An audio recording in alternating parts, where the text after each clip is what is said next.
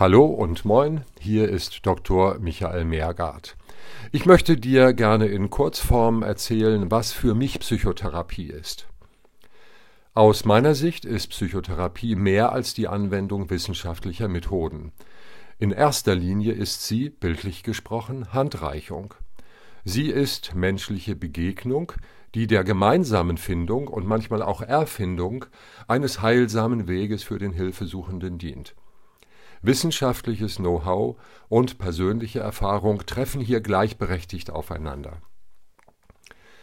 Wir Therapeuten sind insofern weniger Behandelnde und Wissende, die dem Menschen den richtigen Weg aus seinem Dilemma zeigen oder gar vorschreiben.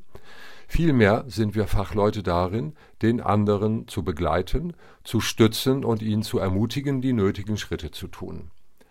Die therapeutische Fähigkeit und Bereitschaft, den leidenden Menschen in seiner Individualität zu sehen und zu unterstützen, heißt, die fachlichen Methoden experimentell und gemäß gemeinsamer Abwägung einzusetzen. Begleiten bedeutet darüber hinaus, sich mit jedem Neuen gegenüber auf einen auch der Therapeutin unbekannten Weg zu begeben.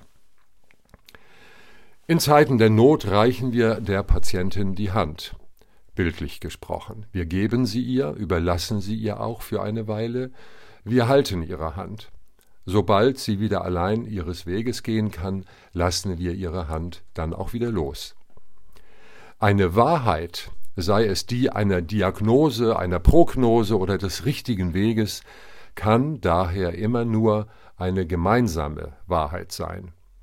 Eine starre Wahrheit, eine von oben herab oder eine Wahrheit, die nur auf Status gründet, ist weniger Wahrheit als vielmehr Machtinstrument und Dogma.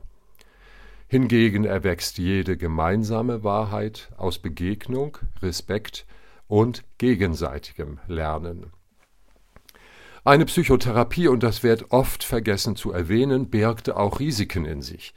Vielleicht tauchen zum Beispiel neue oder bislang unentdeckte Themen auf, beispielsweise ein verdrängtes traumatisches Erlebnis, was gar nicht so selten ist. Vielleicht liegen die Ursprünge der Symptome tiefer als gedacht. Vielleicht muss man sich Illusionen, beispielsweise hinsichtlich einer wichtigen Beziehung, eingestehen und diese aufgeben. Oder man entdeckt, dass man in Sackgassen geraten oder Umwege gegangen ist.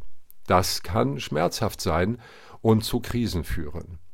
Um diese verarbeiten zu können, ermutige ich meine Patientinnen und Patienten zur Selbstfürsorge und zu einer selbstsicheren und vor allem auch kritischen Haltung der Therapie und auch mir als Therapeutin gegenüber.